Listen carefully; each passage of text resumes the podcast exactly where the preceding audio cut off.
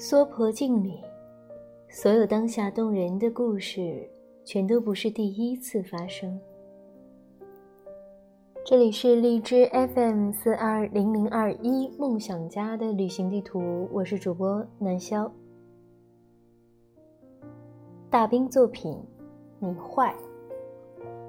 梦游人。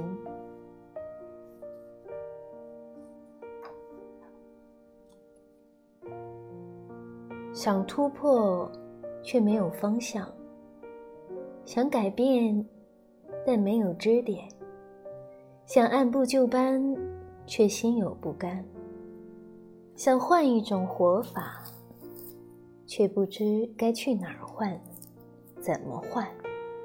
于是，梦游人说着梦话，流落在人间。小洋芋，上海小囡，精致的妆容，得体的发型，泯然于众。她是典型的小公司白领，挤地铁，吃盒饭，朝九晚五，打卡上班，理智的度过漫漫人生。理智的同事，理智的家人，理智的生日派对和相亲。一眼可以望到头的路，庸长的从众而行，理智到麻木不仁。想突破却没有方向，想改变但没有支点，想按部就班却心有不甘。和那个年代里的很多年轻人一样，想换一种活法。却并没有人教过他，该去哪儿换，怎么换。一来二去，轻微的抑郁。午夜越来越漫长，入睡一天比一天艰难，每个清晨都不新鲜。偶尔找人倾诉，屡屡搞得讪讪。旁人并不关心他无处安放的苦闷，知道他是无病呻吟的闲。于是，他攒了年假出去放空，和那个年代不少都市的小生命一样，仓皇的溜出人群，忐忑而期待的投奔所谓的自由和遥远。没人警告过他如何去躲避泥沼和陷阱，亦如没人懂得如何去告知他权衡和平衡。他如扑火飞蛾，一头扎去了一座遥远陌生的小城。嗯，那时候大部分人还没听说过丽江。丽江也尚未被以讹传讹、众口铄金，和现在的它不一样。那时的它游人稀疏，原始简陋，不过一座自在随意的小城，尚未熙攘、繁华、鱼龙混杂，尚未被抬举和追捧，尚未被莫名其妙的人莫名其妙的污名。关于他的过去和现在，一样的地方倒也有，可容过客，可容短梦。对满怀预设的孤注一掷者，却总是去留无情。不过一座普普通通的小城，并不代表自由，也代表不了自由。你若盲目爱他，他并不会同样去爱你。你若把它当自由去爱，它反倒会扔条新的锁链给你。只有安心入俗，才能真正住得下去。柴米油盐、饮食男女，真正常住下去的人，都不会高估它该有的庸常、无趣，一样都不会省却。你越高估它，那些烦恼和琐碎。越变本加厉。不过一座普普通通的小城，并不是乌托邦，也从不是乌托邦。你若能平视它，自得欢喜，自得清趣；你若神化它，它只会用失望去帮你更加失望你自己。你有你的幻念执念，他有他的无奈和无情。你若把它幻想成一种完美的生活方式去膜拜追寻，它会碎了你的心意，幻化出海市蜃楼赠予你，然后骤然翻脸，趁你不备踹翻你、绊倒你、打哭你，留到大伤疤给你。这些话重复再多遍。大部分人也懒得去听，听了也不肯懂，懂了也不肯信，信了也不服气。不服气的人总认为自己会是个例，比如起初的小洋鱼。小洋鱼爱上了一个歌手，一并爱上的还有那场丽江梦。那时候的他，把男孩和丽江。当成自己的安眠药，心甘情愿地跌进一场深睡眠，和那个年代里的很多年轻人一样，漫长的匮乏和抑郁，猛然梭哈，压上所有的侥幸去换一场梦，并把那梦当作新生，于是毅然决然地辞职，告别所有的清醒。他剃了光头，陪着歌手卖艺在街头。昂着的青皮脑袋，像一颗圆圆的青皮西瓜。他半蹲在他旁边打手鼓。他唱歌，他就打手鼓。双眼微眯，乍一看像个刚还俗的大尼姑，在进行一场仪轨独特的修行。我猜他那时心里有种别样的快感吧。无论是从外表还是行为模式看，都是一种对过往世界前所未有的对抗和颠覆。他那颗光头，其实也算是武器吧，昂然示人，破釜沉舟。他留给我的印象是棱角分明到有点二，不论看谁，眼神里都带着点儿不加掩饰的对立感。或许他之前是个平静普通的上海小白领，但我无缘得见。人在颠覆自我的时候，总会走向另外一个极端。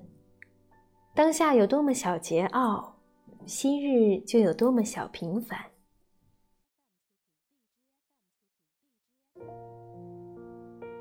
我记得他胸部饱满，红唇也饱满，嘴上永远拽拽的叼着半支烟，爱喝酒不爱说话，别人讲笑话的时候永远是冷冷的破梗的那一个，不怎么在乎给人留颜面。我坐在自己的小酒吧逗客人玩儿，有只鸟在天上飞。它只用一只翅膀飞，你们说为什么？他在一旁不等别人思索，立马接口：“因为他愿意。”还有一只鸟也在天上飞，它只有一只翅膀，它依旧不看脸色的接话：“因为它很坚强。”哎，这个冷笑话我早就知道了。他说话做事都不太在乎其他人的感受，二十大几发育良好的大姑娘了，依旧仿佛一个叛逆期的不良少女，并不生他的气。明白的、理智的日子过得太久了，刚刚才开始体验青春期，他正试着在自己的梦中自己选择发育的方式。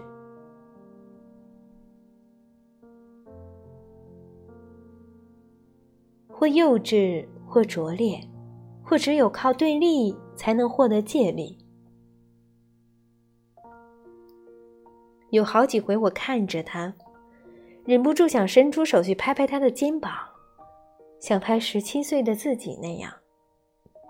没拍，怕拍了会忍不住劝。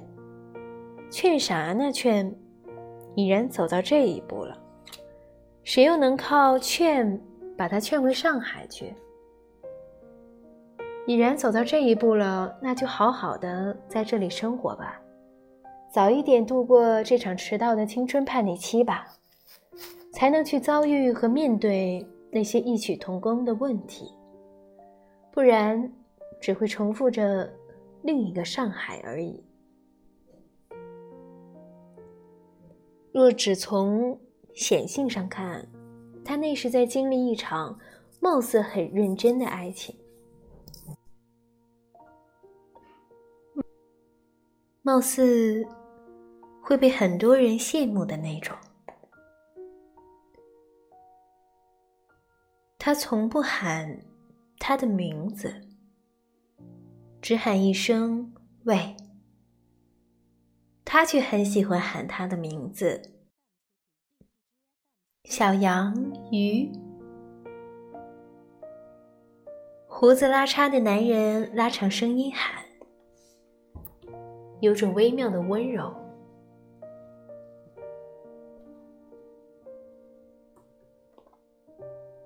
他来自乡间村寨，不务虚。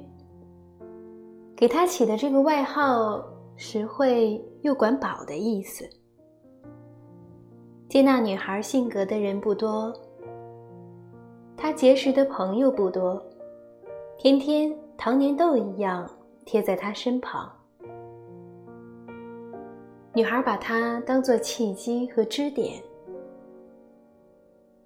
对他是发自真心的好，屁颠儿屁颠儿的，再饥一顿饱一顿也瘦的，在破风漏雨的出租屋也受的。有时候街头卖唱，雨里护着鼓，撑着伞；有时候来着大姨妈，阴冷冰凉的石头上一坐就是一天。生意很差和生意很好时，都会打烊很晚。他背着鼓，跟在男孩身后，走进我的酒吧小憩。有时候夜里十一点，有时候夜里十二点。然后回家吃一顿补充体力的宵夜或晚饭。眼耳口鼻舌身意。他好像关闭了部分感官，并不觉得苦。应该是苦的吧，不肯让人看出来。他们租住一个小木屋，十来平方米的简易房。楼下是厨房，有口好大的锅。阁楼上除了床和琴，别无长物。床单是扎染布的。摸上去粗粗的拉手，他们搞来块灰色的地毯铺在地板上，算是沙发、餐垫儿和茶桌。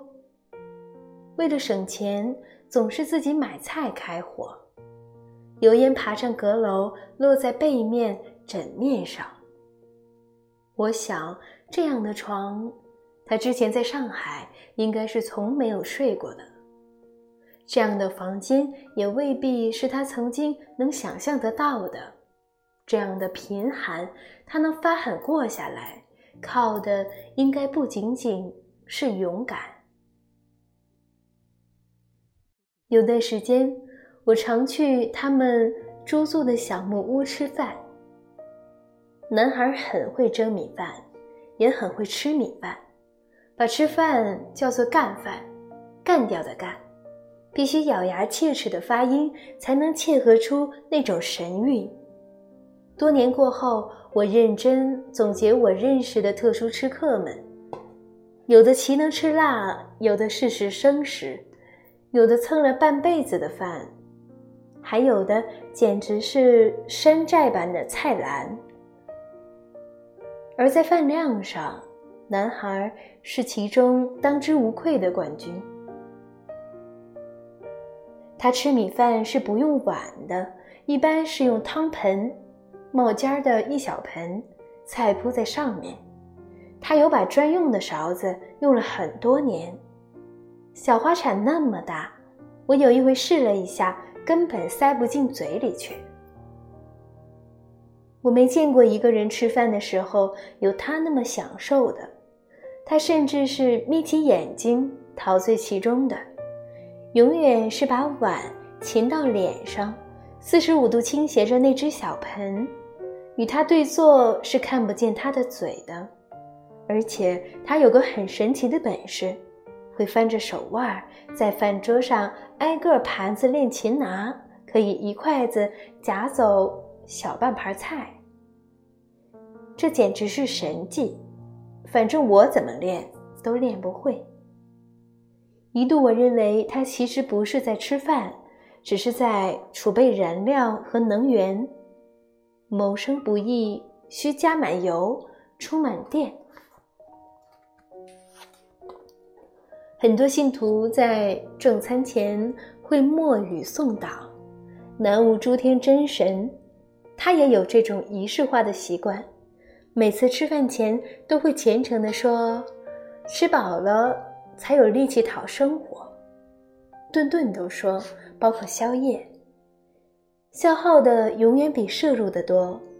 其实和什么享受美食无关，确实也不算美食，不过粗茶淡饭。卖唱卖碟的收入，买米买菜，女孩坐在他对面，端着属于他的那只小碗。不论如何颠覆人生。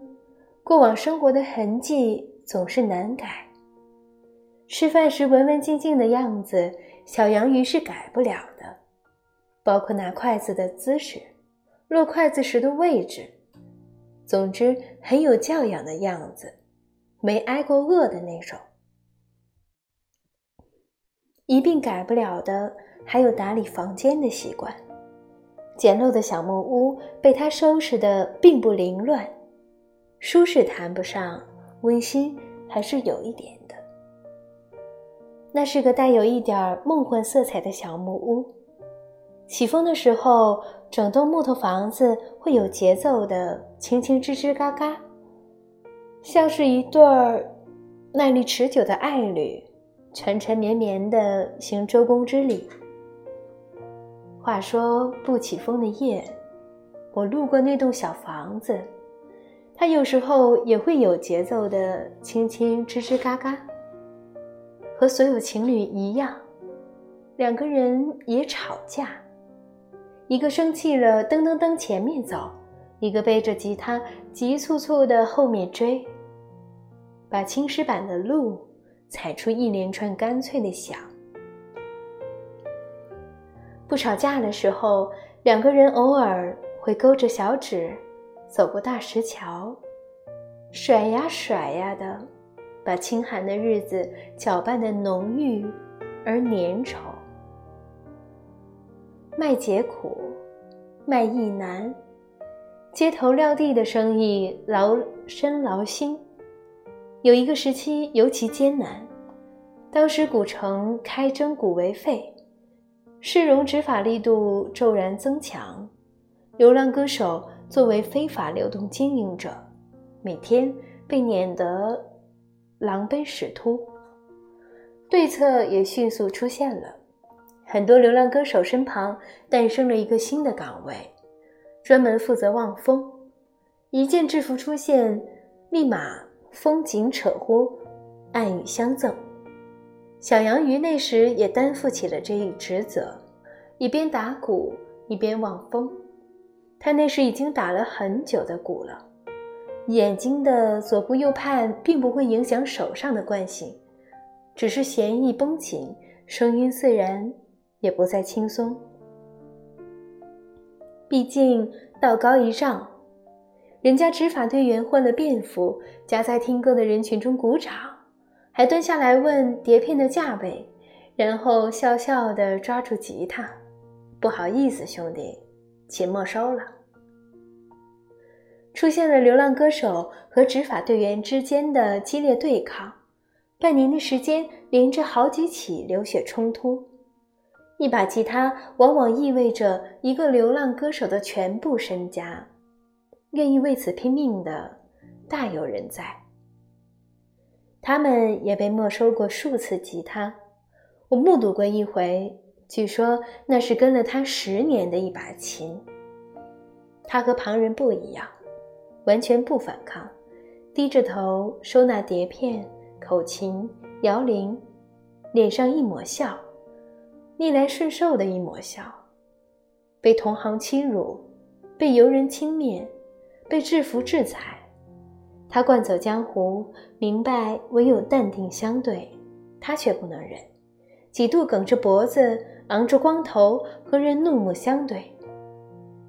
男孩起身拦他，不显山不露水的暗拽着他，重新把理智传输过去。一并传输过去的，还有强颜欢笑、尴尬和无奈。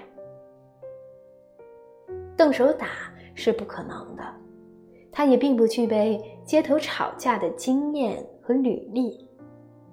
每每攒着拳，心理智的做回原位，红红白白的脸，一闪而过的含羞带愤，路。终归是自己选的，食物链的底端。他和他爱上的爱情，女孩爱的到底是什么？我猜她自己也很难说得清。他们动过成家的念头，一起回过上海，返回丽江后却不曾提及和家长们交涉的情况，用脚后跟儿。也能想出他们所遭遇的尴尬，不同的金钱观，不一样的人生轨迹，不可预期的未来，不知根底的男人，在上一代人眼里，不管他长得多帅气，终究不过是个流浪汉，朝不保夕的那种。阻力越大，反作用力越强。女孩愈发叛逆。愈发彻底的下注到这段爱情，能投入的一切，他皆毫无保留，不论是物质、青春、未来，还是身体。他赌得很凶，几乎是为了赌而赌，已不去在乎输赢。男孩发梦攒钱做专辑。他理所应当的配合，陪他枯守街头，白天黑夜的挣散碎银两。手打鼓打裂了，就缠上胶布继续打。那些白日梦，别人再劝他，他也不劝。他不是支持或理解他的追求，只是理所当然的配合。睡着的人。怎么能叫醒另一个做梦的人？于他而言，这场丽江行本身就是一场梦游。他在丁西北街头晒黑了脸，布满裂纹的手捧着这份亦幻亦真的感情，整整陪了男孩两年。后来，女孩终于累醒了。两个人的梦做完了，完了就是完了，无需赘言。按照常规的故事走向，小杨鱼顺理成章的回归十里洋场。他俩之间或许有过生离死别，又或许是撕逼翻脸，但非外人能知晓的了。像许多过客一样。女孩很快被人遗忘，不再被人提起，没人在乎她曾经的孤注一掷，没人关心她大梦初醒后的两手空空何去何从？此类碎梦故事，在那座小城不稀罕。这座小城可容过客，可容短梦，但对于那些满怀预设的孤注一掷者，却总是去留无情。若干年来，他用他的方式提示你去平视他，他用他的方式告诉你，他不过是一座普普通通的小城，和其他所有大大小小的城无二，并无代表自由，也代表不了自由。你若盲目爱他，他并不会同样去爱你；你若把它当自由去爱，它反倒会扔条新锁链给你。你若把它想象成一种完美的生活方式去膜拜追寻，除了伤疤，它并无其他礼物赠予你。我却还记得小杨宇写的歌词：“我会一直陪着你，不管刮风还是下雨。晴天时候陪着你，阴天依偎在一起。你是我清晨的奇迹。”漫长的一天，我们在一起。如果上天安排你明天离去，走遍天涯，我要找到你。少女情怀总是诗，小杨鱼的这歌是首梦话诗，写给他所爱上的丽江以及他所爱上的爱情。他老唱这首歌，不论小杨鱼在的时候。还是离开后的数年，我听不出歌曲中有什么变化。他唱得很坦然。有人故意提起小洋鱼来暗贬这个故事的有始无终，他不解释，只是挂起一抹笑。我能读懂那笑，除了逆来顺受的一抹笑，他又能作何反应？我有个杭州朋友，他说他从不会把“一直”“永远”这样笃定的词挂在嘴边。他说：“我觉得，除非到死之前那一刻，人都没资格轻易使用‘永远’二字。”我有个济南弟弟，他肋骨上的纹身是“我命由我不由天”。我有位师傅，他开示我时说。有一种逻辑关系叫信心、愿力、修行。小羊鱼呢？爱做梦的小羊鱼，梦醒了的小羊鱼，滚呀滚的滚进丽江红尘，又滚回另一个红尘的小羊鱼。你说梦话时，曾秉持过怎样的信心？我想象不出你大梦初醒时的模样，也不知道你会如何去解读这场泡影。二零一零年，小洋鱼重新出现，不过已然是游客的身份。他皮肤变得白嫩，留起了长发，穿着宝姿的套装裙。小杨鱼重新变回了那个清醒理智的小白领，坐在我的小酒吧。一根接一根的抽烟，大声的笑，大口的喝酒。他做的不是我的小酒吧，是他不堪回首的丽江地。我见不得那些欲盖弥彰的伤心，把他撵了出去。自此，再也没有见过他。一年又一年，一代又一代。这是最繁杂的时代，这是最贫瘠的时代。想突破却没有方向，想改变但没有支点，想按部就班却心有不甘，想换一种活法却不知该去哪儿换，怎么换。于是前赴后继。折翅铩羽，两手空空，黯然离去。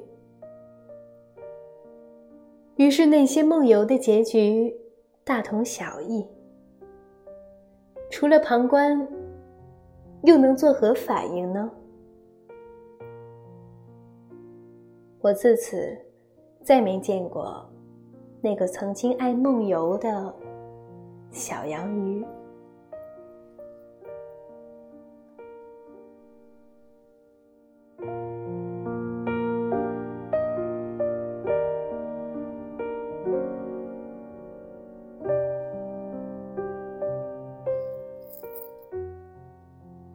世界很大，有故事的人很多。每个有故事的人都有一个共性，他们有生活。这里是荔枝 FM 四二零零二一梦想家的旅行地图，我是主播南潇。各位晚安，好梦。